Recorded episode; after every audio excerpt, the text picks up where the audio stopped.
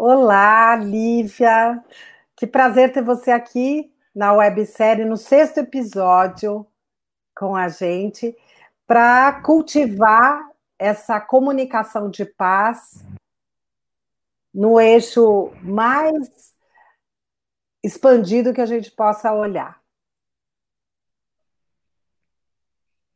Oi, gente, Tudo... boa, boa tarde. É, é um prazer estar aqui e ter esse convite. Mas eu queria que você contasse aqui um pouco da Lívia, que trabalha hoje no SESC há alguns anos já, na área de programação cultural, fez mestrado em estudos culturais, formou-se em letras e tem e participa, né, desde o início da fundação do coletivo Nós Mulheres da Periferia. Então tem atuação em várias áreas, mas eu queria saber onde tudo isso começou, Lívia, para você.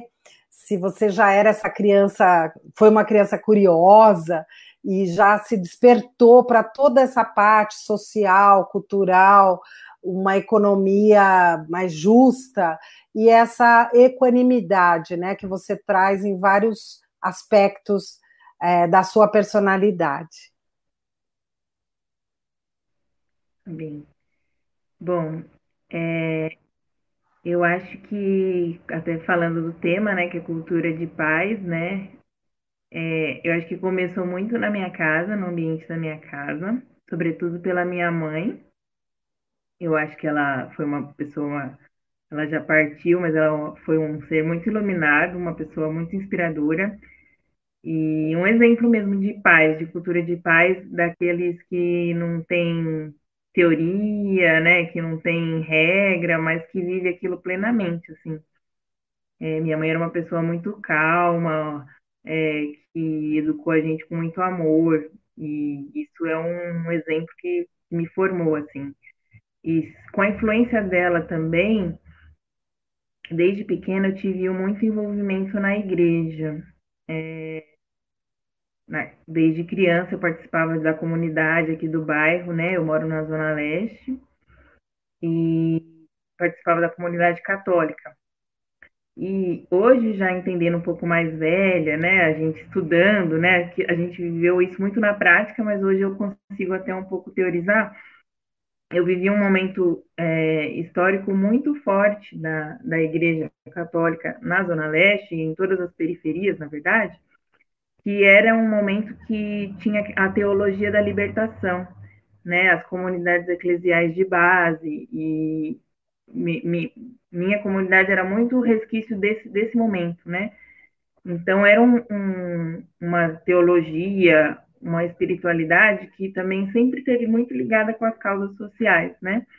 É, a uhum. gente aprendia muito é, que a gente devia ser um ser é, a serviço, né? Acho que o cristianismo em si tem essa lição muito importante, que está muito esquecida, inclusive, né? Nos dias de hoje, associa, a gente associa cristianismo, infelizmente, há muitas coisas mais negativas, né? Mas naquele período a gente tinha uma ideia de direitos humanos, de, de causas sociais, enfim. E acho que isso me moldou muito, assim, na infância, é, durante que seguiu na minha vida. Eu tive bastante atuação mesmo, cheguei a participar de pastoral, da juventude, é, percebia no bairro, na, aqui na Zona Leste, muita atuação política mesmo, é, a partir dessa, dessas pessoas que se organizavam no, no ambiente religioso, né? É, depois, lá já no Nós Mulheres da Periferia, eu fiz um trabalho para entrevistar, fazer memória dessas mulheres que participaram na década de 70 e 80 do movimento de saúde, por exemplo, que eram mulheres que se reuniam, se conheceram no, no, nas organizações religiosas na época, né, nas comunidades eclesiais de base, e que depois disso lutaram para o que hoje a gente conhece como SUS, por exemplo, que é uma política pública tão importante e que foi começou por aqui, começou na Zona Leste. Tenho muito orgulho de dizer que as mulheres da Zona Leste que, que iniciaram esse, esse movimento. Então era uma mobilização pelo bem comum, né? Eu acho que o, quando a gente fala de, de religião, enfim, eu acho que ela é positiva nesse sentido, né? De quando ela reúne as pessoas para o bem comum. Então, eu tinha essa vida em comunidade, eu acho que eu aprendi muito isso, e que eu levei uhum. comigo para outras experiências, meu coletivo, essa coisa de pensar o bem comum. Eu acho que depois eu tive até outras experiências, é, abri um pouco a mente para até entender a espiritualidade, a religiosidade de uma forma mais abrangente. Então, aprender hoje com, com os povos originários, com os indígenas, o quanto isso também é importante, o bem comum, a natureza, e quanto isso está associado à, à nossa humanidade mesmo, né? Então, acho que é isso. Eu venho, venho um pouco desse lugar. Quando a gente fala a cultura de paz, a ação, ação para a não violência, ação exatamente para prevenir é, intolerância, preconceitos, domínios, é, racismo, falta de oportunidades, é, você continua atuando nessas instâncias todas, já que você tem essa base. Como que você agora atua, né, para essa? Eu chamo de, eu falei comunicação de paz porque afinal foi meio, foi através de letras e de jornalismo e de da sua atuação é, com seus estudos culturais que você trouxe mais ainda uh, outras formas de enxergar essa convivência. Conta um pouco sobre isso.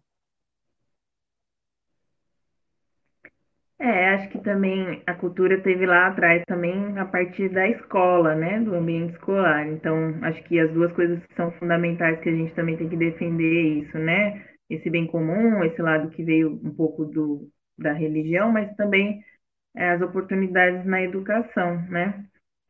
E eu sempre fui muito. É, eu, gostei, eu gostava muito de estudar desde pequena, de ler, né? Então a leitura foi uma coisa que me acompanhou desde pequena. É, não era uma coisa assim, um hábito até muito comum, por exemplo, dentro de casa, né? Acho que também reflete um pouco as realidades das populações pobres e periféricas, né? A gente não tem muito acesso, mas é, na escola eu eu lia muito, tinha acesso à biblioteca e foi uma coisa que me, me seguiu ao longo da vida, né? E também por meio de políticas públicas, também é importante frisar, eu consegui acesso à bolsa de estudos, aí eu fui, fui me formar em jornalismo, né, é, em uma universidade privada, né, no Mackenzie, no caso. É, depois eu passei no vestibular também por acesso a cursinhos populares, que fiz na, na época do ensino médio, aí é, entrei no, no, vestibular da FUVEST no curso de letras, e aí segui com essa formação acadêmica, né? Até chegar no mestrado, enfim, nos estudos culturais, e a cultura sempre me acompanhou um pouco nisso. Então, ao mesmo uhum. tempo que eu tive uma formação acadêmica, eu continuei é, fazendo projetos, né? Sempre fiquei meio ligada em projetos sociais, Disso veio uma experiência no, em dois projetos de jornalismo, né, que, que são a Agência Mural de Jornalismo das Periferias, é, para falar das cada, cada repórter, cada respondente falava do seu bairro, da sua região, da sua realidade. E dentro desse grupo a gente formou, se conheceu as meninas que hoje integram o coletivo Nós Mulheres da Periferia, né? Que a gente sentiu essa necessidade de ter um, um espaço à parte para a gente discutir gênero, sobretudo. Então, a gente viu que era uma ausência mesmo de, de espaço para essas narrativas, e a gente lançou esse site, né? Desde 2014 a gente tem esse projeto até os dias de hoje. E a gente segue é, contando histórias de mulheres, né? Fazendo é, jornalismo a partir desse recorte de gênero, de raça de classe, né? E território. É, a gente foca bastante em São Paulo, porque nós somos daqui, mas a gente também é, entende as periferias, as margens de outros lugares, né? Inclusive periferias, o que é ser indígena, né? É estar à margem hoje, né? O que é estar em África é estar à margem hoje. É, essas periferias do mundo em geral também a gente considera. Mas ainda estamos no processo de inclusão social, que é melhor do que não, não haver essa consciência. Como que vocês estão trabalhando também nesse âmbito da sustentabilidade econômica financeira? porque eu acho isso também muito relevante de saber que uma, uma uh, podendo ajudar a outra, a outra tem um filho, o filho também ele é impactado, e, e isso acaba sendo um círculo positivo, né, Lívia? É, sim, eu acho que nas periferias, em geral, a gente tem essa experiência, até que tem o, tem o mestre Soró, que era da região de Perus, que, que também foi por um, nos deixou aí faz pouco tempo, mas ele tinha um conceito que ele falava da sevirologia, né? Como a gente se vira na, na periferia. Então, acho que a gente tem isso desde sempre, da gente, desse jeitinho aí que a gente fala brasileiro, mas um lado positivo, né?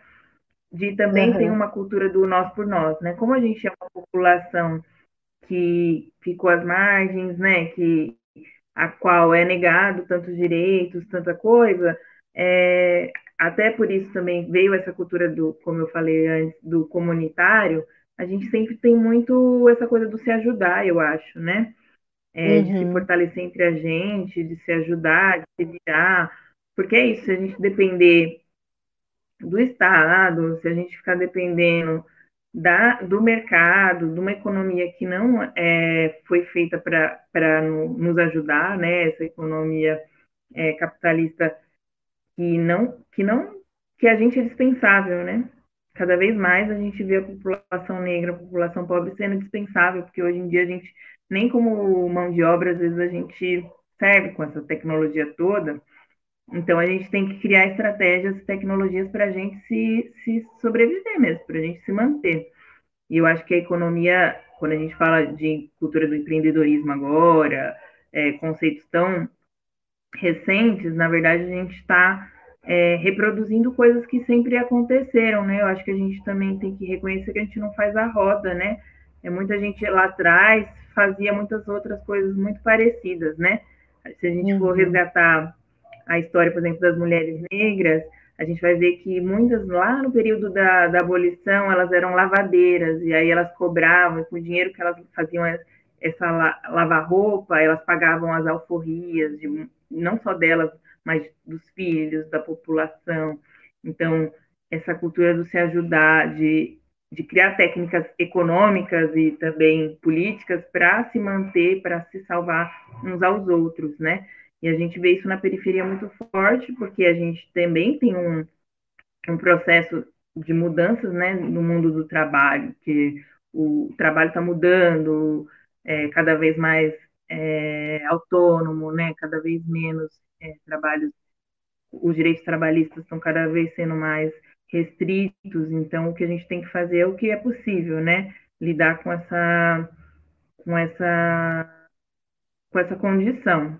Agora, em relação à uhum. inclusão, eu acho que as empresas, em geral, já no, no mercado formal, né, se a gente pode dizer assim, elas estão verificando que também é necessário, né, uma pauta que não só, não por marketing por si, mas assim, por uma pressão mesmo da própria sociedade, né, algumas coisas não, não dão mais para aceitar, né, assédio, racismo, é, tantas meninas relatam, né, que antigamente, eu já ouvi muitos relatos, é, você tinha que alisar o cabelo para ser aceita no, no, cargo de trabalho. Isso hoje, antes não era nominado, hoje a gente sabe que isso é racismo.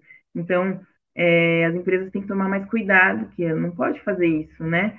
É, e acho que essas políticas de diversidade e de inclusão, elas são importantes para mobilizar mesmo as empresas para acordarem que algumas coisas não são mais possíveis de serem aceitas, né? Acho que a gente também tem um movimento que, que se popularizou pela internet, pelas próprias redes sociais, como o próprio coletivo, de trazer isso mais para discussão. Então, acho que isso está mais popularizado e aí as pessoas conseguem estar mais conscientes e bem informadas para não aceitarem algumas coisas, e isso gera uma mobilização para que as empresas, para que o mercado, para que todo mundo é, tenha mais boas práticas, né? Que é o mínimo, é o mínimo, mas que a gente está sempre reivindicando o básico mesmo, né? Pessoas que não acordaram, por incrível que pareça, mas elas podem mudar, né? A gente pode ainda ter transformações. Eu, acreditando nisso, eu vou indo assim para a última e derradeira pergunta, que você, é, Lívia, jovem, formada, mestrado, teve oportunidades, mas também você correu atrás, seja de bolsa, seja do estudo. É, eu queria que você trouxesse aqui essa parte que eu acho fundamental para, mesmo a tecnologia ajudando a gente a aprender sozinha, como é o caso muitas vezes hoje, o que, que você acha do papel da educação agora, no presente, para o futuro? Já é uma pergunta muito que a gente não combinou, mas que eu acho que a gente pode encerrar, porque você né, também é professora, também é profissional, também ah, atua no coletivo, atua nas comunidades, atua com a espiritualidade na religião, ou seja, você é uma múltipla, né? Eu chamo assim. E você pode trazer aqui esse recado para outras pessoas que, que estejam vendo essa oportunidade na educação? Ah, eu acho que a educação é fundamental, né? É... Não tem como a gente, como população é, preta e pobre, ascender se não for por meio da educação. E acho que é por isso que a educação às vezes também é uma disputa, né? É, educação de qualidade sempre é uma disputa em termos políticos, né? Porque eles sabem o perigo, né? Quando falam assim, quando crucificam Paulo Freire, eles sabem o que eles estão fazendo, né? Porque a educação é libertadora mesmo, né?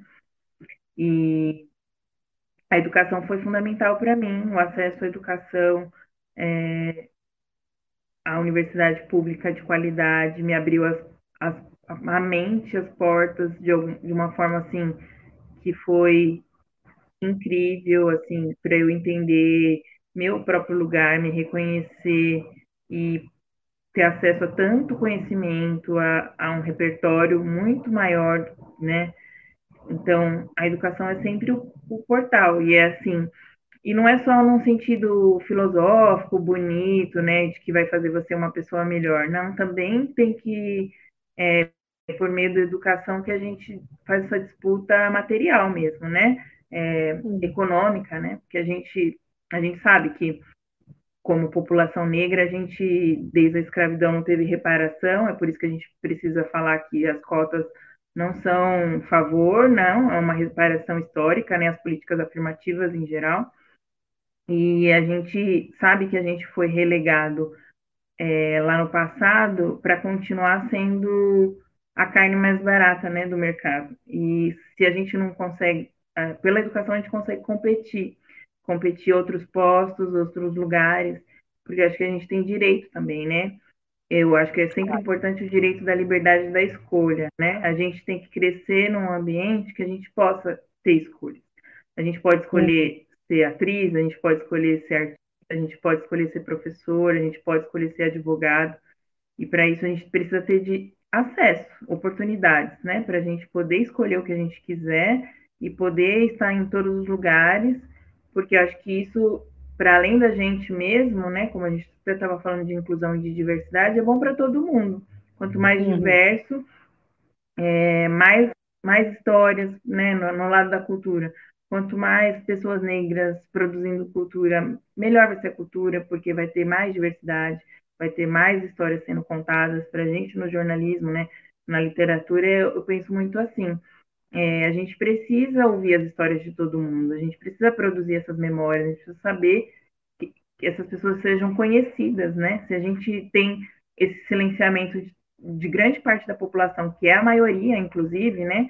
A maioria da uhum. população é, é negra, a maioria da população são as mulheres negras, e se essas mulheres são silenciadas, se elas não têm o direito de contar suas histórias, a gente, todo mundo perde, né? Acho que é fundamental a gente pensar nisso, que por meio da educação a gente consegue que mais pessoas possam contar suas histórias, possam é, se posicionar no mundo, se colocar no mundo e também intervir no mundo para essa cultura de paz, para esse mundo melhor que é bom para todos.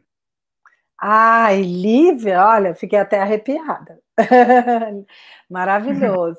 Lívia, então eu queria te agradecer. assim muito. As pessoas podem te procurar, né? Lívia Lima da Silva, maravilhosa. Ela está no coletivo Nós da Periferia, que tem LinkedIn, Instagram, Facebook, Twitter, está em todas as redes. E também trabalha no SESC, num trabalho tão engrandecedor né, para o social, para a cultura e para essa colaboração. Então, Lívia, mais uma vez, um grande beijo. Estou muito emocionada, fiquei muito feliz de você estar aqui com a gente. Imagina, obrigada o convite, obrigada mesmo. Admiro muito também seu trabalho e acho que é importante a gente estar discutindo essa cultura de paz nesse mundo de hoje, tanto ódio, né, também na internet principalmente. É sempre uhum. importante a gente estar falando sobre isso. Com certeza. Um abraço, querida. Muito obrigada.